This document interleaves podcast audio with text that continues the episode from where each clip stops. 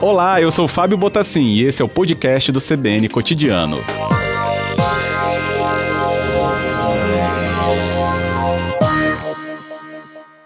Agradeço mesmo, Romeu, até para a gente entender um pouco mais. Mas começando aí pela 262, né?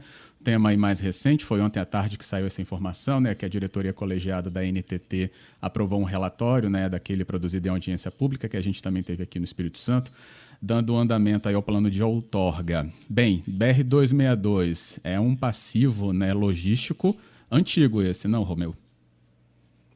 É, realmente, Fábio, é um, uma batalha já antiga, né? A gente teve aí o início de obras de duplicação de 7 quilômetros que acabaram, as obras acabaram sendo interrompidas e a gente espera que nesse processo de concessão tudo isso possa ser retomado, porque nós precisamos que essa BR seja duplicada, né? O Estado precisa dessa, desse eixo é, horizontal, vamos dizer assim, no mapa, que nos liga a Minas Gerais e que é super importante não só para para transporte de cargas, como também é uma, uma via turística imprescindível né, para o Espírito Santo e para Minas Gerais também. Então a gente fica feliz que mais um passo tenha sido dado a gente, o Conselho de Infraestrutura da Federação das Indústrias, ele apoia essa concessão porque entende que isso deve resolver o problema da, da estrada nos próximos anos, embora a gente tenha alguns, algumas sugestões de melhoria para fazer aí para o Ministério da Infraestrutura também, tá, Fábio? Uhum, imagino, já pode até falar quais seriam essas sugestões, Romeu. É, na verdade é o seguinte, a gente estudou bastante esse processo e a gente entende que o, a velocidade diretriz que foi fixada é, pela NTT para o trecho do Espírito Santo, que é de 60 km por hora, é uma velocidade muito baixa. Então, a gente quer que algumas outras obras, além daquelas que foram previstas aí no, no processo, sejam incluídas. É, e a gente espera, então, nós vamos fazer o acompanhamento após o, o, a concessão. A, a, o Conselho vai fazer o acompanhamento desse processo todo e a gente espera ter oportunidade de renegociar, talvez antecipa, antecipação, inclusão de algumas obras, porque esse processo todo, na verdade, é um processo dinâmico, né? Então, é, a gente espera poder contribuir um pouco para melhorar isso aí depois. Uhum. É o trânsito, a velocidade, né, para fazer é, o trânsito pela rodovia seria interessante ter esse tipo de observação nessa sugestão. Hum, é, tem também pontos interessantes é, dessa ligação com Minas. A gente fala muito né, do turismo e todas as cidades referências aqui para nosso estado, né, que estão ao longo da própria 262. Mas uma ligação mais eficiente, né, logística com Minas e dali né, abre-se uma porta para o centro-oeste. Isso dinamiza outros tipos de investimento para o nosso estado também, Romeu, nesse, nesse sentido? Claro. É, nós temos defendido, e nesse momento nós estamos muito empenhados em fazer uma defesa que extrapole, inclusive, a, o Estado do Espírito Santo. É, nós temos defendido que o Espírito Santo ele componha um, o que a gente está chamando de arco leste, ou seja, é, nós temos aqui os portos do Espírito Santo, temos os portos do estado do Rio, principalmente o Porto do Açu, lá no norte do, do, do estado do Rio. Uhum. E esse arco leste, ele pode ser uma grande saída, uma terceira saída para a grande carga que hoje é, de exportação o Brasil tem, que é o granel agrícola. São nossos grãos que são produzidos, é, tem uma, uma grande concentração de, produção lá no Cerrado. Uh, hoje o Brasil conta basicamente com duas portas de saída. O Arco Norte, lá por, pelos portos do Pará e do Maranhão, e o Porto de Santos. É, a maior parte da carga que hoje a gente manipula é, é operada através desses, dessas duas saídas, vamos dizer assim. E é, após essa pandemia, as empresas, os países, eles estão verificando que nada pode ficar tão concentrado assim. É, se a gente tem só duas saídas e a gente de repente tiver um problema numa delas, nós vamos ficar com um gargalo muito grande. Então, a proposta que nós temos aqui para o Espírito Santo é que realmente nós, é, o Arco Leste seja uma terceira via que, que, que tem uma grande é, perspectiva, tem uma grande oportunidade para ser explorada. E para isso a gente precisa melhorar tudo. Nós precisamos melhorar o acesso rodoviário, nós precisamos melhorar os acessos ferroviários, né? Então nós precisamos ampliar a, a capacidade de, de, de acesso aos portos, tanto no sentido de importação quanto no sentido de exportação. O Espírito Santo é importantíssimo hoje para o país é, na, na, na, no, no, no, fluxo de importação. Por aqui, por, pelo Espírito Santo, entra hoje uma, uma, uma quantidade significativa, por exemplo, de vinhos, de cosméticos, né? E isso sai daqui, nós estamos numa posição central, sai daqui e vai para o Brasil inteiro. Então, uhum. a gente precisa ter essa ligação forte com o Centro-Oeste, com Minas Gerais, mas precisamos também ter a BR-101 aí é, completamente duplicada, porque é a nossa ligação Norte-Sul. Precisamos ter uma ferrovia de ligação aqui para o Rio de Janeiro, né? É, que nos plugue diretamente aos mercados de, do Rio de São Paulo, né? Então, é, é, é, é, eu acho que a gente tem que pensar que nós temos uma oportunidade enorme e a gente deve aproveitar esses processos que o governo federal está promovendo. Aliás, diga-se de passagem que nós devemos parabenizar o trabalho do Ministério da Infraestrutura, é, mas a gente quer que o Espírito Santo seja um pouco mais inserido nesses processos. Uhum. É bem lembrado, né, sobre esses processos que já foram, né, historicamente tão debatidos e pouco, né, conseguiu se avançar. A gente teve o caso do aeroporto e esse, né, avançou e teve já, né, até concessão feita. Aí você lembrou de ferrovia, né, dessa, dessa conexão com o Rio, né? A gente teve esse anúncio também do andamento, né, depois do TCU analisar as questões da outorga da Estrada de Ferro Vitória Minas, que também passará por melhoria, né? uma ligação tão importante aí com referência para Tubarão e a região norte e noroeste do estado. É, o projeto aí de Cariacica a Anchieta, né? até a região ali de Ubu, até pela referência que a Samarco tem por ali, e também um terminal portuário de Ubu. É, então a gente está tendo até boas notícias, né, num período aí pandêmico e que a economia fica mais combalida. Mas em relação à ferrovia, então, ela é, agrega mais a esse arco leste para o Espírito Santo, Romeu?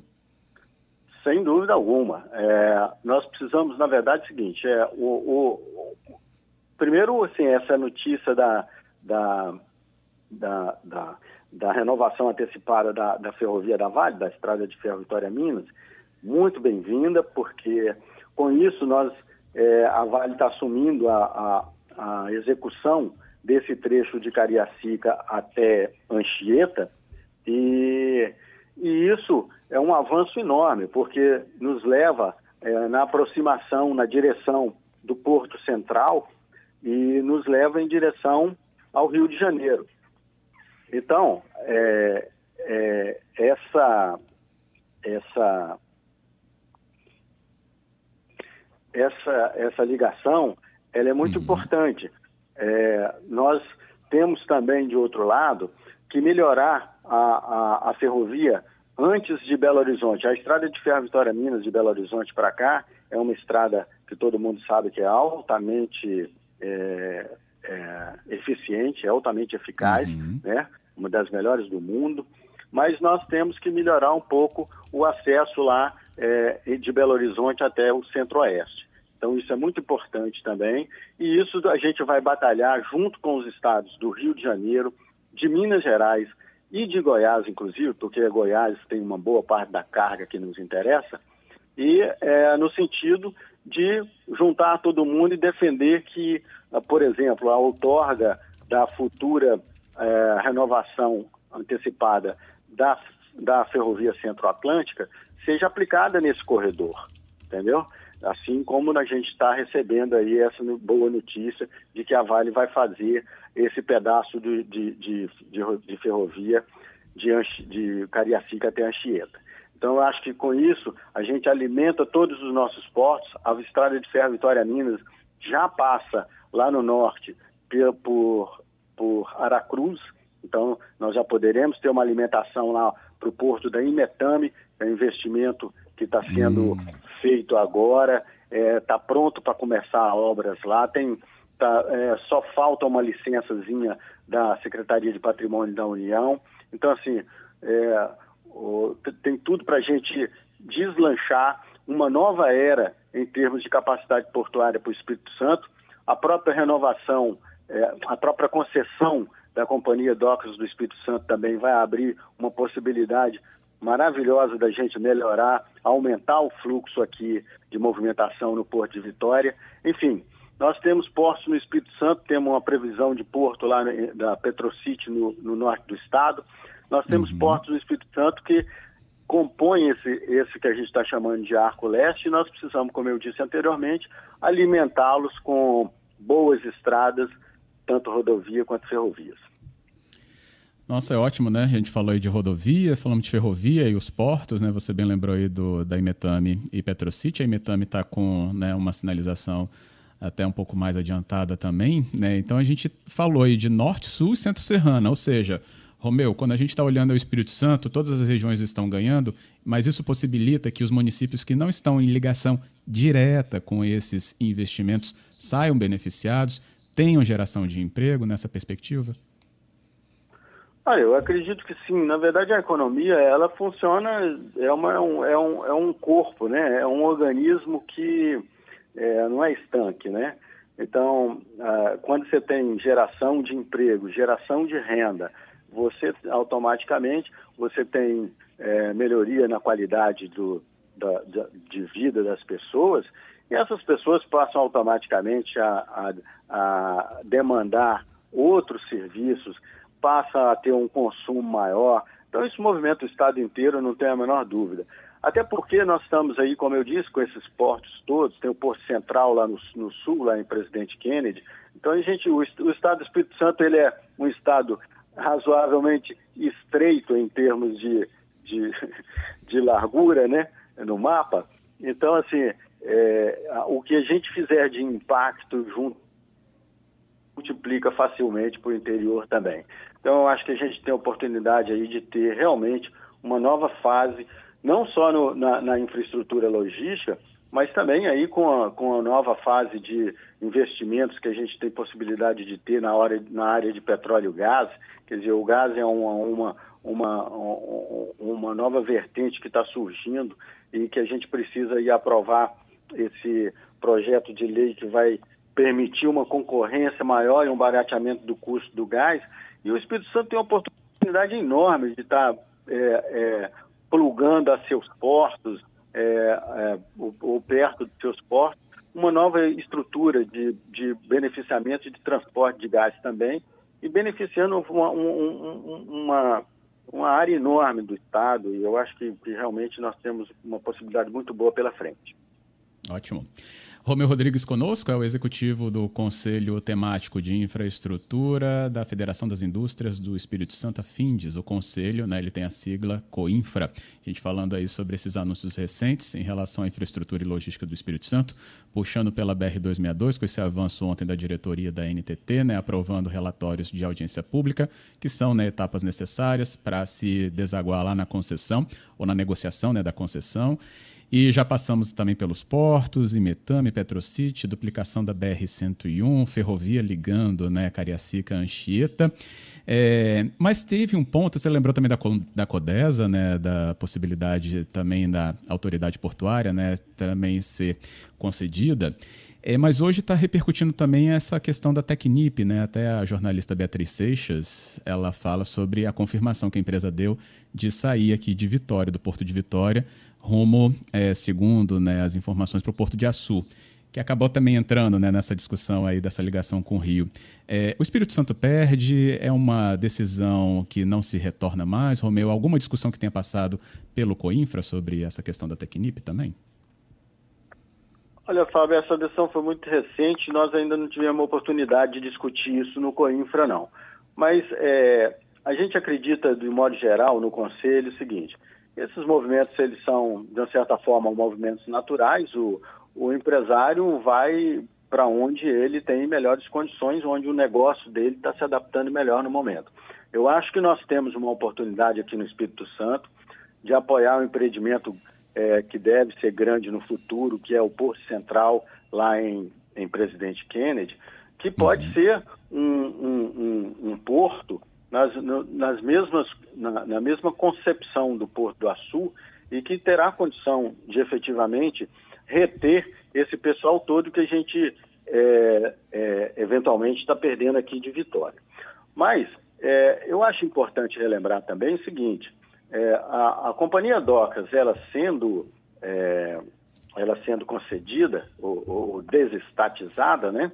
Uhum. É, essa, isso abre perspectiva para que novos investimentos venham para cá. O Porto de, de Vitória né, movimenta hoje é, cerca de 7 milhões de toneladas por ano, e nós acreditamos que tem uma, uma possibilidade muito grande de se pular aí para uma movimentação de 12 milhões de toneladas, ou seja, quase dobrar em poucos anos, entendeu?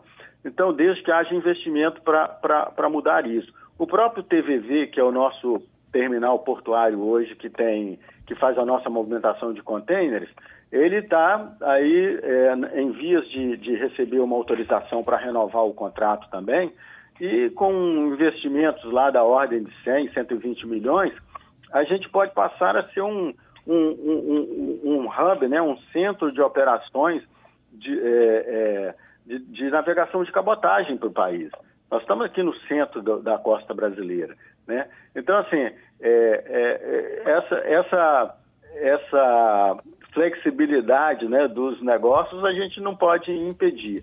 O que a gente tem que fazer é batalhar por uma infraestrutura melhor que realmente atraia os empresários, as empresas, para virem para cá, colocarem seus investimentos aqui e é, trazer os benefícios que, isso, que disso aí decorre.